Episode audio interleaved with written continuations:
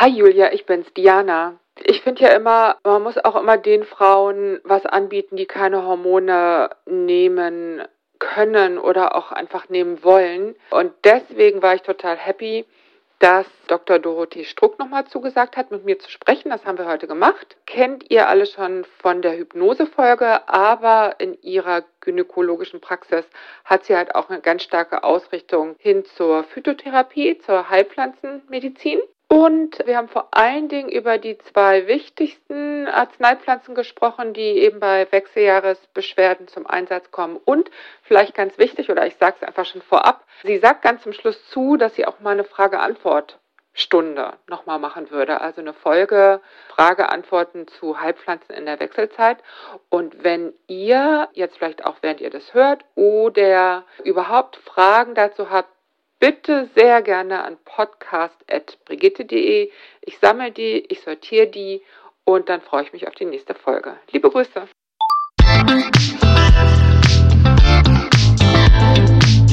Willkommen zu einer neuen Folge von Meno an mich. Denn dieser Podcast ist für euch, liebe gereifte und interessierte Frauen dieses Landes.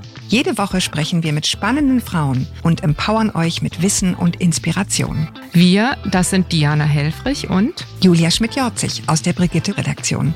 Heute spricht Diana mit Dr. Dorothee Struck.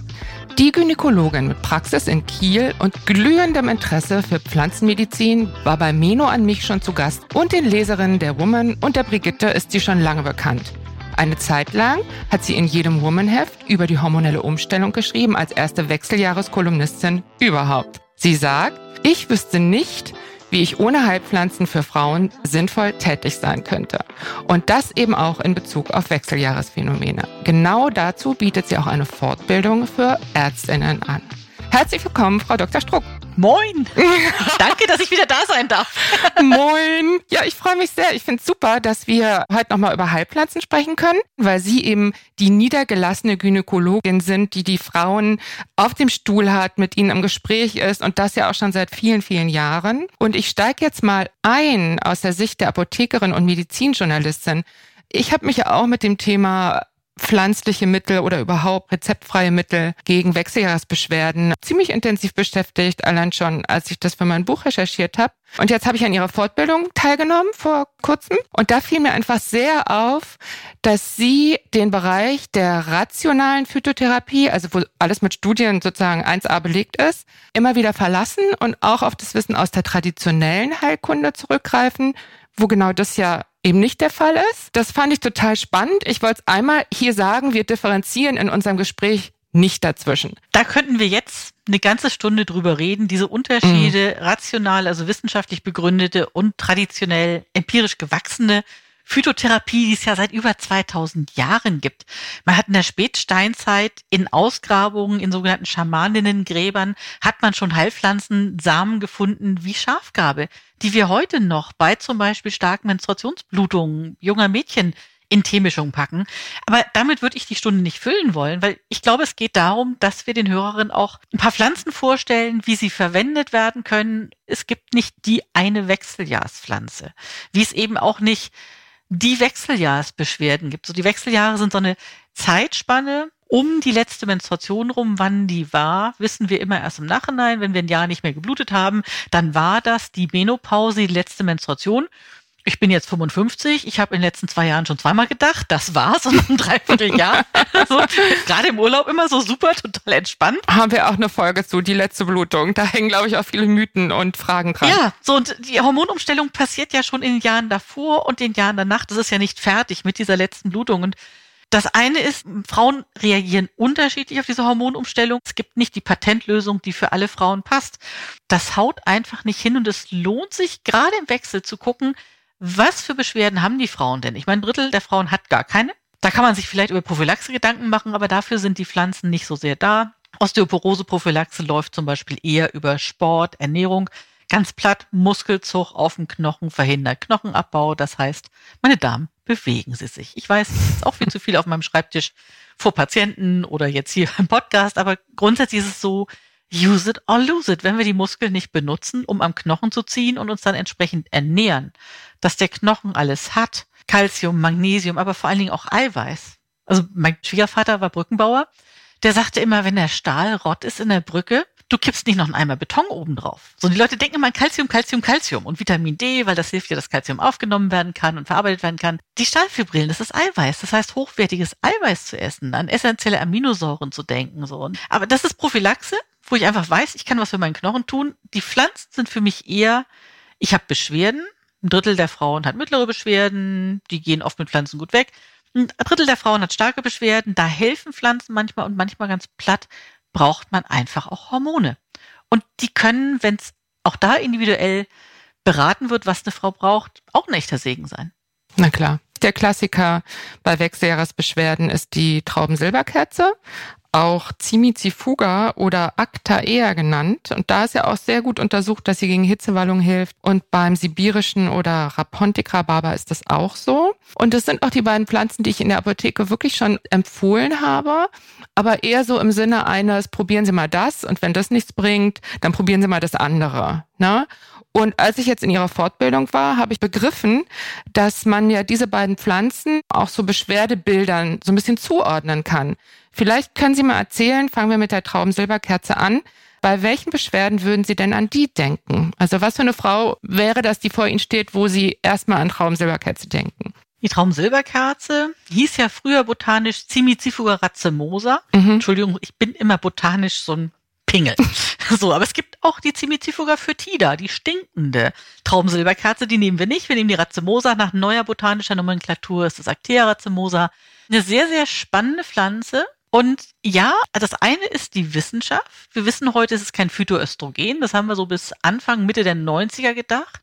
Es ist tatsächlich ein Phytoserm, ein selektiver Östrogenrezeptormodulator mit einer sehr, sehr spannenden Wirkbreite. Es wirkt auf den LHRH-Pulsgenerator. Das ist so ein Zentrum im Gehirn, was letztendlich deren Anhangsdrüse sagt, wie viel sie die Botenstoffe ausschütten soll, LH und FSH, die dann den Eierstöcken sagt, ey Jungs, macht hin, wir brauchen Zyklus.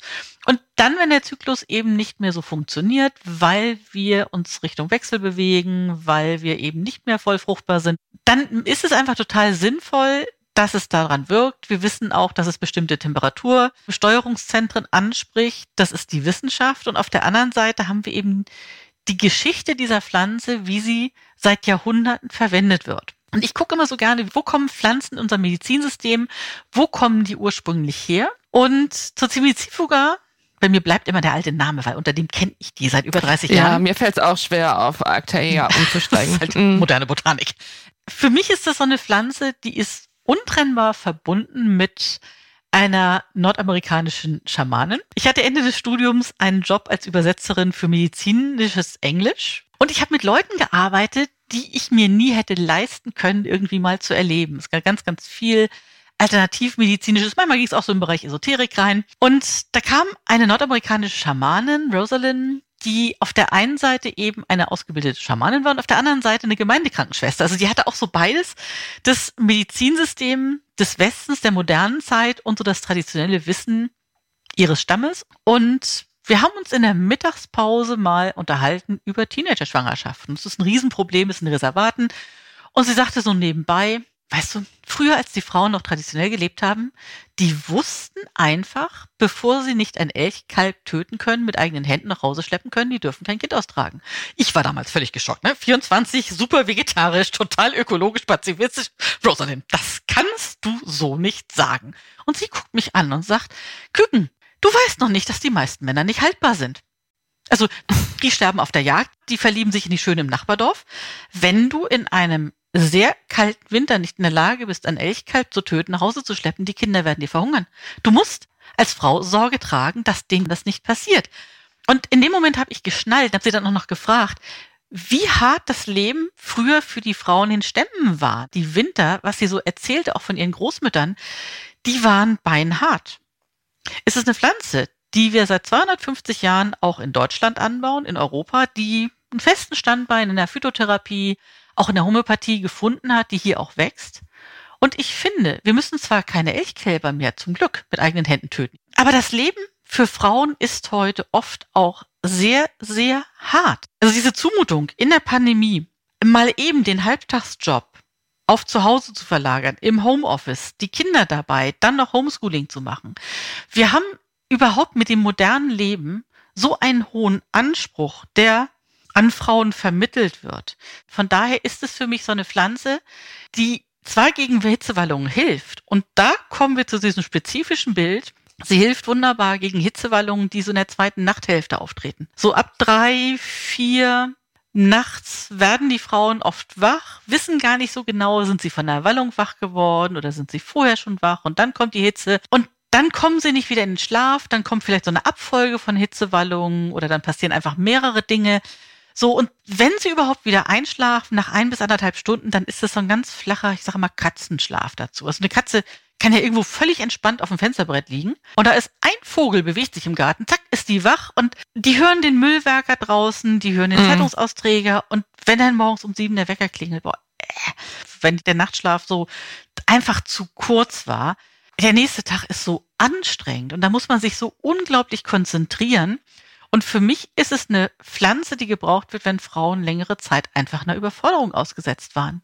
Wirklich so dieses Bild vom harten Winter und dieses selbst Elchkälber nach Hause schleifen müssen. Ich sage mal, das ist die Pflanze für die Frauen, die einmal zu oft einen Elch, einen echten oder einen übertragenen, auf die Schulter gewuchtet und nach Hause geschleift haben. Und ich sehe einfach so viele Frauen, die den Ansprüchen der modernen Welt da ja relativ lange Genüge tun können, wenn wir älter werden, Richtung Wechsel.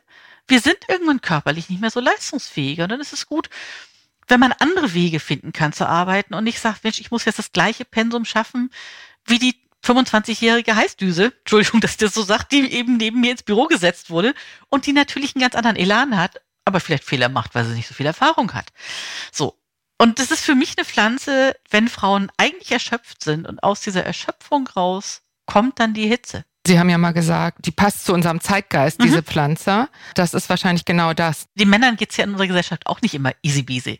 So, aber ich finde, Frauen haben mit diesen hohen Ansprüchen, die an uns gerichtet werden und die Frauen im Wechsel, die das Gefühl haben, sie dürfen nicht älter werden, weil es fehlt auch so in unserer Kultur die Wertschätzung für die Lebensweisheit älterer Frauen. Zu sagen, ja, die sind vielleicht nicht mehr so schnell irgendwann mit 60, wenn sie dem Elch hinterherrennen, aber dafür sind sie klüger. Mhm. Sie haben auch in der Fortbildung, habe ich mitgenommen, differenziert zwischen langen Wallungen, kurzen Wallungen mhm. und solchen mit Schweiß, ohne Schweiß. Können Sie da die beiden Pflanzen zuordnen? Also die Traubensilberkerze ist eine Pflanze für etwas länger anhaltende Wallungen. Oft sind die Wallungen gar nicht so extrem stark, aber sie belästigen halt. Also sie belästigen, weil die Frauen morgens nicht wieder in Schlaf reinkommen oder davon eben aufwachen.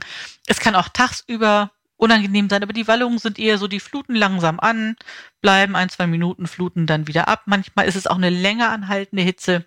Und der sibirische Rhabarber, spannenderweise eine der wenigen Pflanzen, die ein echtes Phytoöstrogen sind. Das heißt, es enthält Stoffe, das ist Stilben, die biochemisch sehr ähnlich sind, auch mit der Doppelringstruktur, wie es unsere Östrogene sind. Das dockt auch an bestimmte Östrogenrezeptoren an.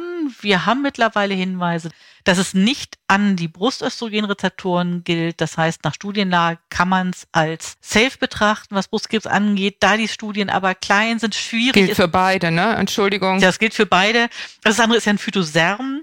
Die SERMs, die selektiven Östrogenrezeptormodulatoren, die kennen wir ja aus der Brustkrebstherapie. Tamoxifen zum Beispiel, so eine Standardsubstanz, die ganz, ganz vielen Frauen einfach das Langzeitüberleben rettet, wenn sie Brustkrebs hat, hormonaktiven. Das ist ja auch ein SERM. So, das heißt, wir haben da Studien, die sagen, diese beiden Pflanzen gelten als safe, aber man muss sagen, die Studien sind klein. Krebs ist etwas, was langfristig entsteht. Wir haben noch nicht die Datenmengen, dass die Firmen sagen können, boah, das kann man bedenkenlos allen Frauen nach Brustkrebs empfehlen. Da sind wir noch nicht. Deswegen steht es ja auch noch in den Beipackzetteln drin, genau. dass man es eben nicht nehmen soll. Ne? Und deswegen ist es immer eine Einzelfallentscheidung, genau. die man dann mit Frauenarzt, Frauenärztin abklären muss. Aber das ist auf jeden Fall ja ein Gedanke, den man sich macht, wenn man eben keine Hormone nehmen darf, wo eigentlich die Datenlage besser ist, als der Beipackzettel ja. das erstmal vermuten lässt. Ne? Das ist vielleicht die wesentliche Info jetzt hier. Definitiv. Die Datenlage ist wirklich sehr, sehr positiv, sehr hoffnungmachend, sehr schön, weil wir suchen ja gerade das ist eben auch ein Teil dieser Ärzte- und Heilpraktikerinnen-Fortbildung, die ich gehalten habe. Was können wir denn überhaupt tun bei Frauen, die Brustkrebs hatten? Brustkrebs ist ja auch nicht gleich Brustkrebs. Es gibt hormonaktiv, es gibt nicht hormonaktiven. Wenn eine familiäre Belastung da ist, wie ist die familiäre Belastung? Was haben die Anverwandten gehabt? die Mütter, die Tanten. was können wir Frauen anbieten, bei denen wir super vorsichtig sein müssen, weil die einfach belastet sind. So, bei diesen beiden Pflanzen ist es so, der Beipackzettel ist vernünftigerweise sehr vorsichtig. Dazu dienen Beipackzettel ja auch. Durchaus ist es als Einzelfallentscheidung möglich zu sagen, ja, selbst wenn die Frau vorbelastet ist, die Pflanze kommt in Frage, wenn die Beschwerden so und so und so sind. So, und jetzt kommen wir wieder zum sibirischen Rhabarber. Das ist eine Pflanze, da sind die Wallungen kurz. Und das ist so, finde ich, für diese Pflanze sehr typisch. Es gibt ja auch andere Pflanzen für Hitze, aber es gibt keine einzige Pflanze, die ich kenne, wo die Wallungen wirklich so ganz kurz sind. Einmal so hochschießen das Feuer. Und danach hat man das Gefühl, die Temperaturregulation fällt in den Keller und die Frauen frösteln danach. Also mhm. es ist nicht aus so einer gleichmäßigen Lage, oh, jetzt flutet mal so eine Hitzewallung an, bleibt so ein paar Minuten und flutet wieder ab. Das kenne ich mit Mitte 50 jetzt ja auch ab und an mal.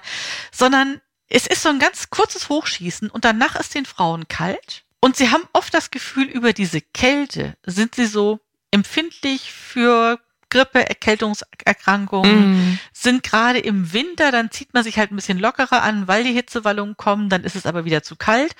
Und der sibirische Rhabarber ist eine Pflanze, der Rapontic-Rhabarber, der ganz, ganz viel zu tun hat, auch mit Trockenheit. Also Trockenheit der Schleimhäute in der Vagina, in der Nase, die Augen sind oft trocken. Die ganze Haut, also man sieht es manchmal bei Patientinnen so, die, die sieht so ein bisschen papierdünn aus. Da geht es auch um das traditionelle Pflanzenbild, nicht um das, was wir wissenschaftlich wissen von diesem Phytoöstrogen mit der Stilbenstruktur. Die Frauen haben manchmal so Klitterfalten auf der Oberlippe, als wenn sie lange geraucht hätten und haben gar nicht geraucht. Das ist so eine Pflanze, die Trockenheit hat und die Hitze kann tatsächlich trocken sein. Es ist nicht die Pflanze gegen Schweiß. Es gibt ja auch Frauen, die sagen, boah, dann habe ich eine Hitzewallung und ich bin danach wie mit einem Eimer Wasser übergossen. Und das wäre eher Zimizifuga dann? Oder? Mm, Zimizifuga ist mittelfeucht. Ich kombiniere den sibirischen Rhabarber, wenn Schweiße dabei sind, ganz häufig mit dem Salbei. Weil das ist eine mhm. wunderbare, einfache Pflanze. Die kann man gut als Teeaufguss verwenden. Wichtig. Tee, wenn er zieht, Deckel drauf, beim Ziehen lassen, weil der Wirkstoff ist im ätherischen Öl. Und das verdunstet. Das heißt, wenn ich Salbei in eine Tasse tue und ich gieße einfach heißes Wasser drauf, lasse den in der Küche sieben Minuten ziehen, ist eine relativ derbe Blätter. Also ich brauche so fünf bis sieben Minuten Ziehzeit, gute. Dann verdunsten die ätherischen Öle und es riecht gut in der Küche, aber ich habe keinen Wirkstoff. Wenn ich einen Deckel mm. drauf packe, es gibt ja diese schönen Kräuterteetassen mit so einem Deckel drauf. Wenn ich einen Deckel drauf packe, dann schlägt der Dampf am Deckel an und tropft langsam wieder runter und trägt die ätherischen Öle wieder mit in den Tee rein. Und mich wundert immer so, es gibt in Apotheken tatsächlich für teuer Geld Salbei-Extrakte. Das sind rein wässrige Extrakte, und zwar kaltwässrige Extrakte. Und ich brauche, um das ätherische Öl rauszulösen, Hitze. Das kriege ich mit kochendem Wasser, frischen Tee zubereiten und eben so ziehen lassen, dass die nicht verdunsten, die ätherischen Öle. Oder ich brauche einen wässrig alkoholischen Extrakt, weil Alkohol löst nun mal Fett. Wenn wir fettlösliche Inhaltsstoffe aus einer Pflanze rausholen wollen, dann brauchen wir Alkohol. Und da denke ich so es werden Präparate teilweise empfohlen oder hergestellt, wo die Extraktion der Pflanze nicht entspricht, wenn ich damit tatsächlich Schweiße mindern will. Und ich brauche im Salber, aus der Salberpflanze eben diese ätherischen Öle, weil die ziehen die Schweißdrüsen zusammen. Und das ist eine wunderbare Sache. Ich kann zum Beispiel nachmittags bis in Abend rein ich würde es nicht direkt vorm Schlafengehen trinken, weil dann wird man nachts wegen der Blase wach. So, aber man kann eben, wenn man weiß, man hat nächtliche Schweiße oder Frau hat nächtliche Schweiße, dann kann ich ja abends einfach erstmal Salbeitee trinken. Oder wenn ich tagsüber zu Schweißen neige, dann ist es doch eine einfache Sache, mir in der Apotheke einen guten Salbeitee zu besorgen und zu sagen, gut, dann fange ich den Tag einfach erstmal mit zwei Tassen Salbeitee an. Und dann macht es auch Sinn, tatsächlich in die Apotheke zu gehen und den echten Salbei, also die Arzneipflanze zu kaufen. Die kriegt man da äh, einfach am zuverlässigsten. Ne? Ansonsten muss man sehr genau drauf achten im Drogeriemarkt. Also im Drogeriemarkt bin ich da schon mal da gibt's selten wirklich gute Heilpflanzen. Es gibt spezialisierte Geschäfte. Wir haben hier in Kiel einen ganz, ganz tollen alteingesessenen Heilkräuterladen. Die haben eine fantastische Qualität. Das Ding ist in der Apotheke, bin ich sicher. Die verkaufen Arzneipflanzen nach DAB, Deutschem Arzneibuch. Das ist ein unglaublich hoher Qualitätsstandard. Und ah, ich mache jetzt seit Mitte der 90er Jahre Heilpflanzenkurse für Ärzte und Apotheker. Vor Corona war das natürlich alles mal in Präsenz. Und das erste, was die dann mal kriegten, waren kleine Untertassen. Und da war zum Beispiel Salbeitee nach DAB drauf oder eben Kamillenblütentee nach DAB. Und daneben waren Teebeutel vom Discounter. Oder aus irgendeiner Das ist ein Wahnsinnsunterschied, ne? Macht man sich nicht bewusst. So, und dann müssen Sie das aufschneiden und sich das angucken. Und es ist wirklich, Mhm. also gerade beim Kamillenblütentee, das habe ich meist als erstes genommen, die gucken völlig erstarrt, weil da ist nicht mal eine Kamillenblüte dran vorbeigehustet. Das sind nur klein gehäckselte Stängel, das riecht irgendwie kamillenartig, aber da sind doch nicht die Wirkstoffe drin, die sind in der Blüte. So, und der Salbeitee, den ich in der Apotheke kaufe, der ist immer relativ groß von den Blättern. Weil wenn ich den ganz, ganz klein hacke, dann habe ich sehr viel Oberfläche, dann verdunsten die ätherischen Öle. Wenn der ein paar Wochen gelagert ist, die Hälfte der Wirkung ist weg. Also wenn ich mit Heilpflanzen arbeite, ich bin da ein echter Qualitätsfrackel, aber das Blöde ist einfach, dadurch, dass wir schlecht mit Pflanzen umgehen, dass wir sie schlecht zubereiten, wir nehmen uns ganz viel der Wirkung. Und das mindert eine Therapieform, die einfach Jahrhunderte alt ist und die seit Jahrhunderten Frauen hilft, wenn man es richtig anwendet. Und dazu gehört, dass ich Tee kaufe von einer guten Qualität. Und dann brauche ich auch viel weniger, was viel nachhaltiger ist. Oder die Alternative im Fall vom Salbei ja auch vorhanden ist ein Fertigpräparat. Jo. Das ging mir gerade nur noch durch den Kopf, Klar. weil wenn man dann abends drei Tassen Tee trinkt, ist vielleicht dann auch nicht so hilfreich. Ne? Also die Option gibt's ja nicht immer, aber beim Salbei gibt's eins. Genau. Aber jetzt sind wir ja abgekommen von diesem Vergleich Cimicifuga, äh, Rapontica Barber. Sie hatten gesagt, Sie kombinieren gerne beide Pflanzen mit Salbei gegen eben die Schweißer. Mhm. Ich kann mich erinnern, in der Fortbildung haben Sie auch das Thema sozusagen Zickigkeit, also Gereiztheit angesprochen. Welche Pflanze ist das? Ist das dann auch die Traubensilberkerze oder Cimicifuga im Sinne des Zeitgeistes? Also die Traubensilberkerze ist eine Pflanze von Frauen, die gerade vor der Regel häufig, ja, Volksmund sagt zickig sind, zu aggressiven Stimmungsschwankungen neigt, aber aus einer Überforderung raus. Also wenn die Okay. Frauen genau nachfragt, die würden eigentlich am liebsten zu Hause bleiben, sich die Decke über den Kopf ziehen und mal ein paar Tage nicht gestört werden. Das Leben ist aber meist nicht so, dass Frau das so bekommt. Und mh, im Job hält Frau dann meistens noch an sich und dann müssen es halt die Kinder oder der Ehemann, Partnerin, wie auch immer ausbaden. Aber es ist, also ich will jetzt nicht einfach sagen, das ist das Zickenkraut, sondern es bricht sich Bahn, weil jemand eigentlich überfordert ist. Und das wird in der zweiten Zyklushälfte mehr. Und gerade wenn die zweite Zyklushälfte so sich so zu dehnen scheint, die Frauen sagen, oh, ich habe irgendwie so ein vier Wochen, acht Wochen PMS. Und wenn ich endlich mal abluten könnte, also für mich ist es so ein Stück weit, ist es nicht präzise so, aber die Hitzewallungen sind so ein leere Feuer, wenn man es aus der Perspektive der chinesischen Medizin betrachtet. Das heißt, der Reservetank ist leer und dann schießt immer mal was hoch. Und dann gibt's halt andere Pflanzen, die eher so für sowohl Dauerhitze sind als auch feuchte Hitze. Da gehört der Leinsamen dazu, Soja, die man eher nicht als Fertigpräparat nimmt. Gibt's natürlich auch welche, gerade beim Soja. Aber wo ich immer denke, na gut, es gibt Sojamilch, es gibt Tofu, es gibt Tempeh, traditionelle Nahrungsmittel, die in Asien ganz, ganz viel verwendet werden. Und ich finde es total interessant, dass es in Japan kein Wort für Hitzewallung gibt. Also es gibt es auf Japanisch nicht. Das ist nicht so, dass die gar keine Beschwerden haben im Wechsel, aber das Hauptsymptom in Asien ist steife Schultern. Ja. So, und Verspannung, aber die Hitzewallung gibt es nicht. Und es liegt sicherlich daran, dass einfach wenig tierische Fette verzehrt werden. Also Schweinefleisch oder so Wurstprodukte mit viel Fett. Das kennen die nicht, wächst nicht. Ganze drei Prozent Landfläche in Japan sind tatsächlich zur Viehhaltung geeignet. Wenn gibt's Rind, die essen ganz, ganz viel Fisch, was natürlich auch bestimmte mehrfach ungesättigte Fettsäuren enthält, was sehr gesund ist. Aber vor allen Dingen auch, es wird regelmäßig Soja in Form von Tofu oder Tempeh zum Beispiel verzehrt. Ist ja auch die allgemeine Empfehlung, ne, dass man es eher über Ernährung machen soll, weil bei den Nahrungsergänzungsmitteln gibt's ja eine Einschätzung vom Bundesinstitut für Risikobewertung, dass man halt auch nicht übertreiben soll mit den Isoflavonen, das Genau. ist das Stichwort. Ne? Also die Isoflavone im Soja, die gelten als total safe, was die normale Verzehrmenge in Asien Mm. betrifft. Das sind so 125 Gramm Tofu. Das ist ja was, was man ganz normal in eine Mahlzeit hinein verkocht. Tempeh, das gleiche. Professor Ingrid Gerhardt hat ja in den 90ern schon mal Untersuchungen angestellt. So 200 Milliliter Sojamilch morgens aufs Müsli statt normaler Kuhmilch mindert die Intensität von Hitzewallungen um 50 Prozent. So, und das sind so normale Verzehrmengen, aber wenn jemand jetzt morgens, mittags, abends, morgens Sojamilch auf dem Müsli, mittags ein Sojaburger, abends, was weiß ich, Soja Bolognese auf den Nudeln. Zu viel Soja hat auf der einen Seite die Wirkung, dass es die Schilddrüse bremst. Und dann, wenn andere Hormone nicht im Gleichgewicht sind, verschlechtern sich oft Wechseljahrsbeschwerden. Und das andere ist einfach, wir wissen gar nicht, was so ein massenhafter Verzehr an Sojaflavonoiden mit den Brüsten von Frauen machen. Weil das eine östrogenartige Wirkung hat. Es dockt wirklich an die Östrogenrezeptoren an und es gibt in den USA Fertigpräparate, da ist das 200-fache an Sojaflavonoiden drin, wie eine Asiatin im Durchschnitt verzehrt. Mm, so, das ja, heißt, das da haben wir eine richtig mm. heftige Wirkung Östrogen, die unbalanciert ist und wissen überhaupt nicht, was macht das mit dem Brustkrebsrisiko. Das ist Wahnsinn. Wir hatten jetzt diese beiden sozusagen Kardinalpflanzen, die ja beide auch gegen Hitzewallungen wirken. Wir hatten Salbei gegen Schweiß und wir hatten jetzt Soja und Lein, Leinsamen. Das ist ja auch so eine ganz spezielle Pflanze, die eigentlich ganz viel kann, aber oft sehr falsch angewendet wird. Ne? Ich finde Leinsamen ist etwas Wunderbares. Hm. Linum usitatissimum, dieser lateinische Name sagt die allernützlichste Pflanze. Seit alters her Gewebe, kann man Hosen, Hemden und so weiter draus machen, aber der Leinsamen selber ist ein Kraftpaket, nur wir futtern ihn häufig ganz. Also so Leinsamen auf dem Brötchen drauf, komplett. Die Schalen helfen zum Abführen. Da ist was drin, das quillt auf das vier- bis sechsfache auf, das bildet so einen Schleim, das macht den Stuhlgang schön rutschig.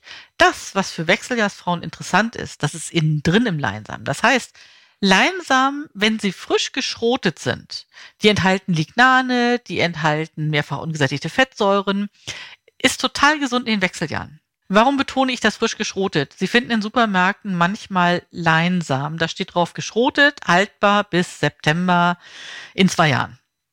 Ja, tolle Wurst. Das ist entölt, das ist behandelt, da sind die Wirkstoffe raus. Das funktioniert nicht. Ich habe so eine alte Kaffeemaschine, so ein Espresso Kaffeebohnenmal-Dings für fünf Euro auf dem Flohmarkt gefunden. Wunderbar, um Leinsamen frisch zu schroten. Viele Apotheken oder Bioläden bieten das auch an. Durch die mehrfach ungesättigten Fettsäuren wird Lein, wenn man ihn geschrotet stehen lässt, innerhalb von sechs bis acht Wochen ranzig. Der hält sich vier Wochen. Aber die Lignane, die da drin sind, sind unglaublich wertvoll und ich hatte mal vor Jahren für die Deutsche Heilpraktiker-Zeitschrift ein Phytomüsli entworfen, wo eben so Phytoöstrogene und Pflanzen, die bestimmte Substanzen enthalten, die einfach Hitzewallungen mindern drin sind. Da dann Sojamilch drauf. Und ich habe so viele Zuschriften bekommen von Patientinnen, die gesagt haben, wow, ich esse das morgens und es geht mir deutlich besser. Oder die nach dem Urlaub geschrieben haben und gesagt haben, ich habe jetzt tatsächlich zwei Wochen lang im Hotel jeden Morgen Toastbrot, Marmelade und so ein klassisches Frühstück gegessen und erst als ich zu Hause mein Phytomystery gegessen habe, habe ich gemerkt, wie viel weniger Hitzewallung ich innerhalb von einem Tag hatte. Und das ist total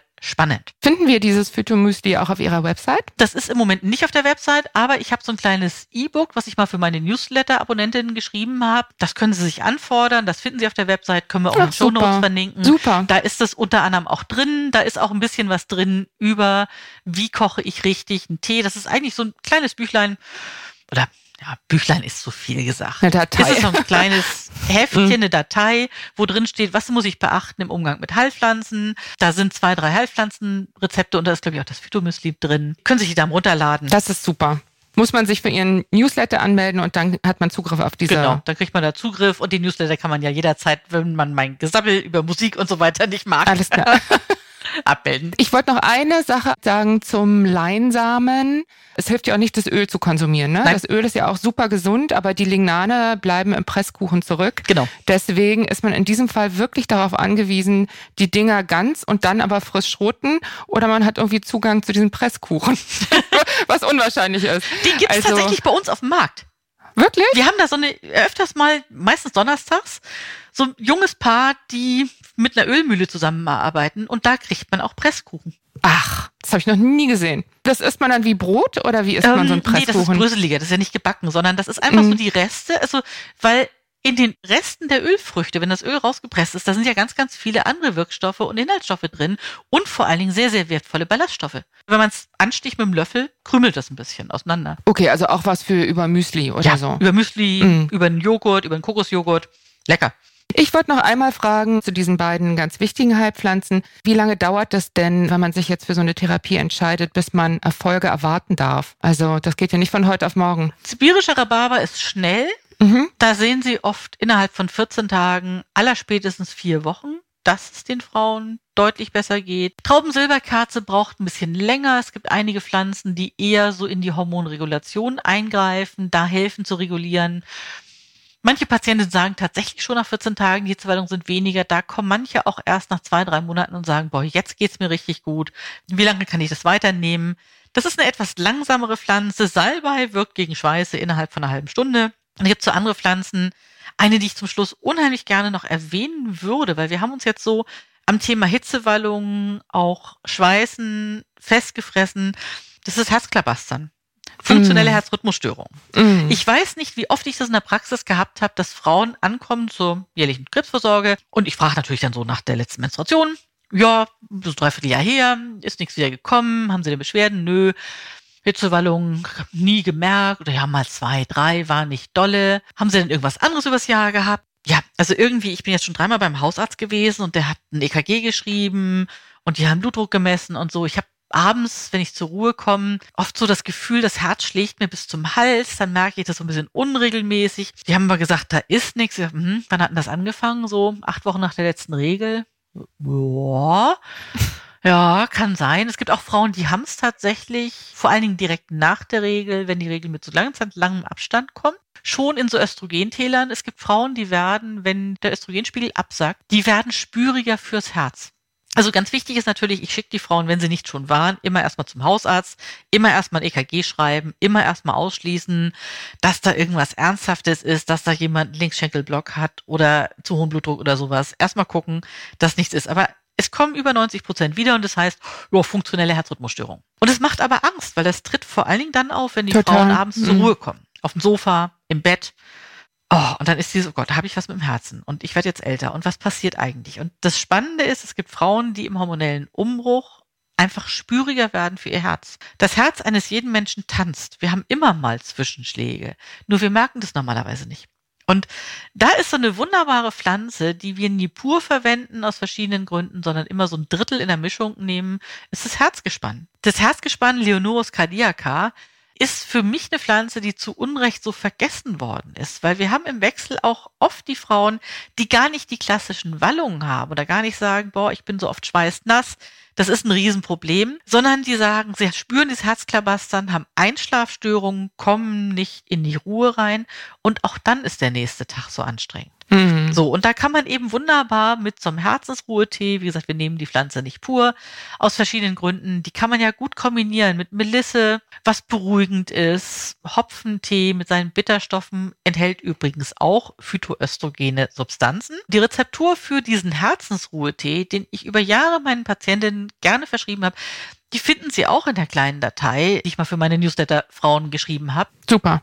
Ich wollte mich ganz, ganz herzlich bedanken. Ich finde immer im Bereich Phytotherapie ist das unheimlich schwer, wenn man jetzt nicht gerade eine Frauenärztin oder vielleicht auch eine Apothekerin hat, die da echt fit ist. Wie kommt man an eine gute Beratung? Also ich weiß, Sie machen ja Online-Hypnosen. Bieten Sie auch Online-Phytoberatung an? Jo, also man kann bei mir einfach auch online Termine buchen, eine halbe Stunde oder wenn jemand eben längerfristig in Begleitung will, auch eine Stunde. Phytotherapie ist, wie Sie schon gesagt haben, beratungsintensiv. Das ist nicht mal eben in zwei, drei Minuten nebenbei, was auch dazu führt, dass es leider in den Arztpraxen so wenig Raum hat. In meinen Fortbildungen habe ich mittlerweile viele jüngere Kolleginnen, die da wirklich auch total daran interessiert sind, aber die immer wieder sagen, so wie kriege ich das jetzt in eine normale Praxis integriert? Beratungszeit wird einfach von den Krankenkassen nicht honoriert was sehr, sehr schade ist. Ich wollte mich auch nochmal bedanken, dass Sie uns diese Datei zur Verfügung stellen. Und Sie hatten ja auch freundlicherweise gesagt, Sie würden nochmal eine Folge machen, Frage-Antwort, Thema Phytotherapie. Total gerne. Weil das fände ich total gut. Wir haben jetzt längst nicht alles besprochen. Liebe Hörerinnen, wenn Sie, wenn ihr Fragen habt zum Thema Phytotherapie in den Wechseljahren, das wäre die Gelegenheit. Schickt sie uns an podcast.brigitte.de. Ich sammle die so ein bisschen, ich fasse die ein bisschen zusammen und dann können wir nochmal abarbeiten, was unseren Hörerinnen so auf dem Herzen liegt. Jetzt haben wir uns erstmal ausgequatscht. ich danke Ihnen ganz, ganz herzlich, dass Sie da waren, Frau Dr. Struck, und ich freue mich aufs nächste Mal. Tschüss, Frau Dr. Struck. Ich freue mich auch. Tschüss, Frau Helfrich. Und euch vielen Dank fürs Zuhören. Wir freuen uns über Post von euch an podcast.brigitte.de. Schreibt uns, was euch berührt, entsetzt, freut und bewegt oder einfach so, um uns Feedback für den Podcast zu geben. Und wenn ihr uns eure Geschichte erzählen wollt, gerne eine Mail an podcast.brigitte.de. Wir freuen uns drauf. Und bitte bewertet uns auf den Plattformen, verteilt Sternchen und am besten schreibt was. Das hilft uns, dass wir weitermachen können mit Mino an mich. In diesem Sinne, viele Grüße aus der Mitte des Lebens, eure Diana Helfrich.